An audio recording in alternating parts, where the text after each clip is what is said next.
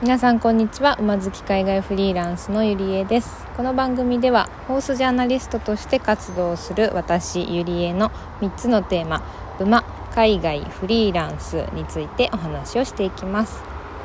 さて今回はですね久しぶりの、えーと、エピソードになってしまったんですけれども私はあのスペインで元気に過ごしております。はい。まあ、ここにスペインに来てスペインに来たのが2月の頭なので、まあ、そろそろ3ヶ月経つかなっていうところなんですけどまあその中でもね家は3回変わってますしうん。ね街というか、まあ、周辺の雰囲気とか、まあ、通うスーパーとかね、まあ、それぞれ全部1ヶ月ずつ違ってるのでなんか3ヶ月だから落ち着いたっていうことも特になくあの新鮮味を感じながら、えーと、過ごしてるところですけれども、まあ、今日のテーマはですね赤の他人と、えー、信頼関係を築く方法ということでお話をしたいと思います、まあ、これは海外に住んでる人ももちろんですけれども、まあ、日本にいてもこうまあ測、うん、計画しててもまあ、計画せず知らない人と出会ったりとかっていうのはねあの皆さんよくあるシチュエーションだと思います。はい、でもそんな中でやっぱりこうね私がこうスペインにいるみたいにこう知らない土地で知らない人たちと交流していく中でやっぱり難しいなって思うのはその初めての土地でこうどうやって信頼を得るかこう人と人とコミュニケーションをとっていくかっていうのがやっぱすごいね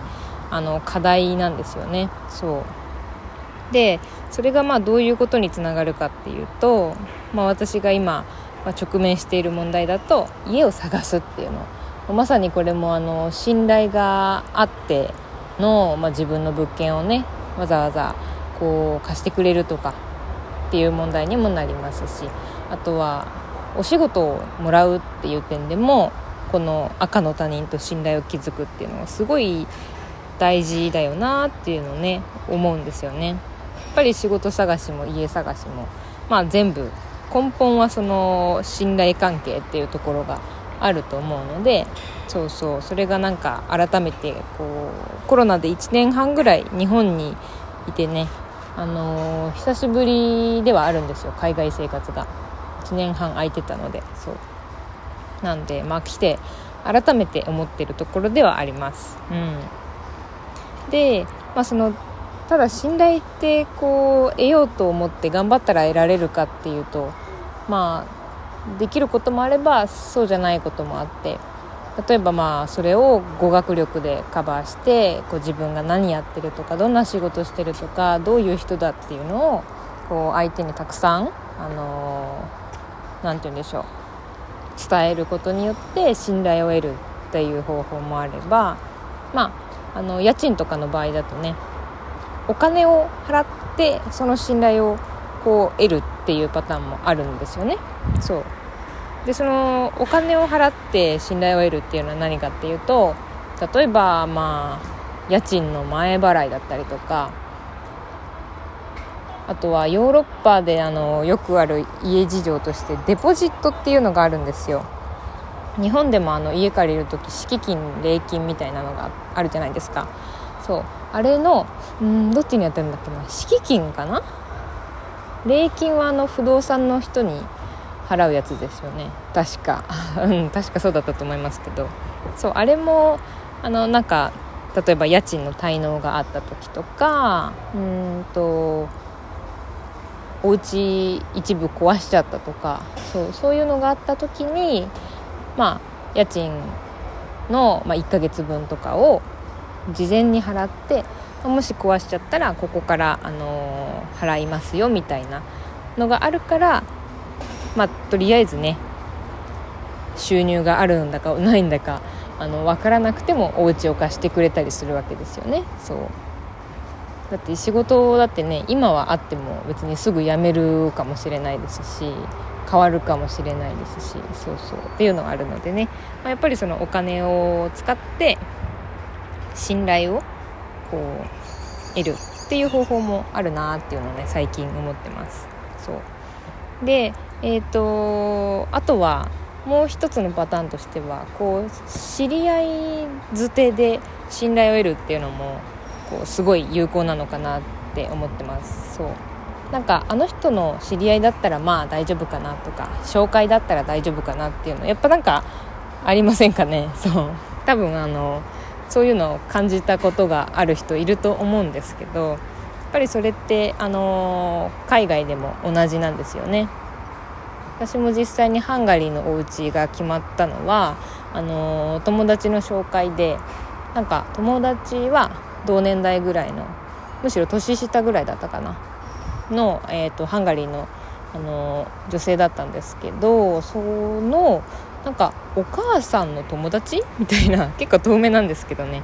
そういう人が、まあ、あのお家持ってて入居者探してるからどう？みたいな感じであの紹介してもらってそれで本当にあの自分がねあのフリーランスとして仕事してるので別にあの収入の証明とかもないし残高証明書みたいなのを提示したわけでもなく。でかつその自分の仕事何やってるのか根掘り葉掘り聞かれたわけでもないのに、まあ、そういう知り合いの紹介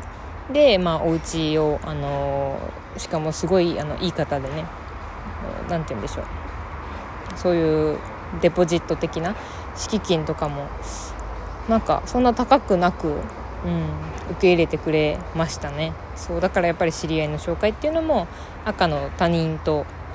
こう信頼関係を築く上ではすごい大事なのかなっていうのを最近思ってます。はい。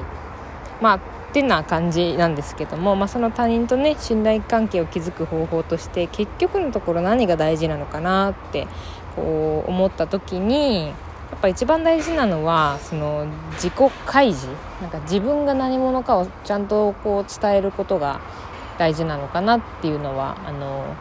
思いますね。なんかなんどこの国から来た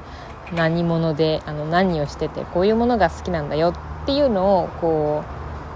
まあ、それがあるから必ずしも心配あ信頼してくれるわけではないですけどもやっぱりその信頼してくれるきっかけ